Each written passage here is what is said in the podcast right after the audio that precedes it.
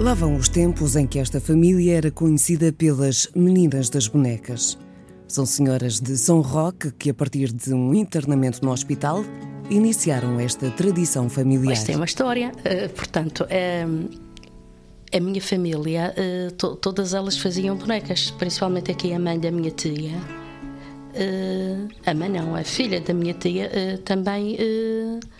Também fez, também fez muitas, exatamente. E, portanto, isto vem de, de uma família já há uns 100 anos. Ah, muito bem. Deve ser. Era a tia Gelinha que teve no hospital internada tantos meses e aprendeu a fazer as bonecas lá. No hospital? Com uma freira que tinha lá.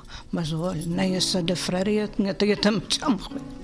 E ela aprendeu, depois veio para casa ensinar a todas para fazer e para vender. Rita Quintal é a última artesã desta família.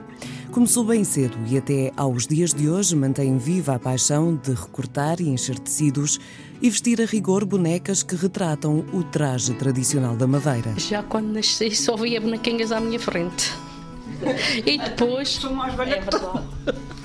E claro que, eh, portanto, eh, as tias foram, foram eh, ensinando às filhas, depois às netas e agora sou a última geração, que agora já ninguém quer fazer.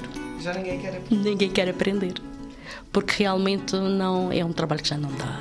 Uma vida de memórias que vão de alturas em que as bonecas ocupavam todas as mulheres da casa até aos dias de hoje, em que a produção não exige muito esforço. Hoje vão os tempos em que, de cesto na mão, lá desciam as raparigas de São Roque para vender bonecas às gilberaldinas. Era tudo para estrangeiros. Lembro-me de irmãs a tia Belenha, que é a avó desta, e a minha mãe, eu era pequena, e elas se no braço vender às gibraltinas, que moravam naquelas casinhas baixinhas abaixo da ponte de pau. É, o sistema de, de racha de cana no braço, cheio de bonequinhas, e para bater nas portas e vender, que elas compravam muito para mandar para lá a terra deles. Eram tempos de grande produção de bonecas, ao contrário dos últimos dois anos, em que já nem é necessário juntar tantas mãos para o trabalho existente. Duas vezes por semana. Mas tem semanas que não faço nada. Só quando as pessoas me encomendam. Já chegamos a fazer 70 Portanto, quando as minhas tias uh, morreram, uh, claro que eu as filhas, mas depois uh, eu juntei. juntei as primas que faziam e, e fazíamos todas em conjunto.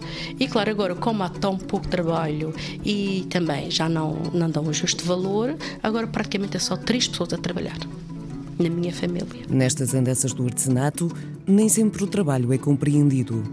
A industrialização das peças e as condições económicas atuais fazem com que muitas vezes quem trabalha se debata com o mesmo argumento. O cliente, quando compra, quer é barato. Alguns não, não olham ao trabalho, principalmente as mãozinhas da, das bonecas, que é, é difícil de fazer, e, e, é uma, e é a perfeição da boneca. Para mim, a mão é a perfeição da boneca. Por outro lado, neste mercado há a introdução de muitos e variados modelos de bonecas. A tradição das meninas madeirenses terem uma boneca vestida com o traje de cá foi-se perdendo ao longo dos anos. Eu tinha uma senhora que ela todos os anos comprava uma boneca. Por quê? Porque a filha só adormecia com uma bonequinha destas. E então, claro que estragava. E ela todos os anos tinha que ter uma bonequinha. E porque nunca se sabe onde poderão estar interessados para esta forma de artesanato, aqui ficam os principais passos de uma tradição de uma família de São Roque, cujo segredo é a boa disposição e a vontade de fazer bonecas que desde há 100 anos fazem parte da sua história. É cortar as perninhas por molde, o corpinho, e depois cozê-las e, e vir essas perninhas, enche-se com aquela palhinha que eu tenho ali e aquele farelo de madeira e depois de estar o corpinho todo cheinho, as perninhas, une-se. Une-se as perninhas e, e coce os braços. E depois prega-se a cabecinha e depois a roupa também é, é cortada e cozida e depois veste-se. 100 anos de tecidos, farelos e aparas, agulha e dedal e muita alegria. 100 anos que começam a esvanecer porque o mercado já não é o que era.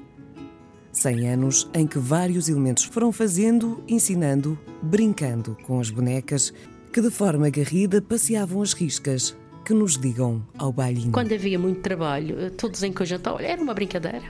Passávamos uma semana no estante Começávamos já segunda, terça, quinta-feira, pronto. Eram reuniões de família diferentes. É verdade. Dá saudades, realmente. Mas olha.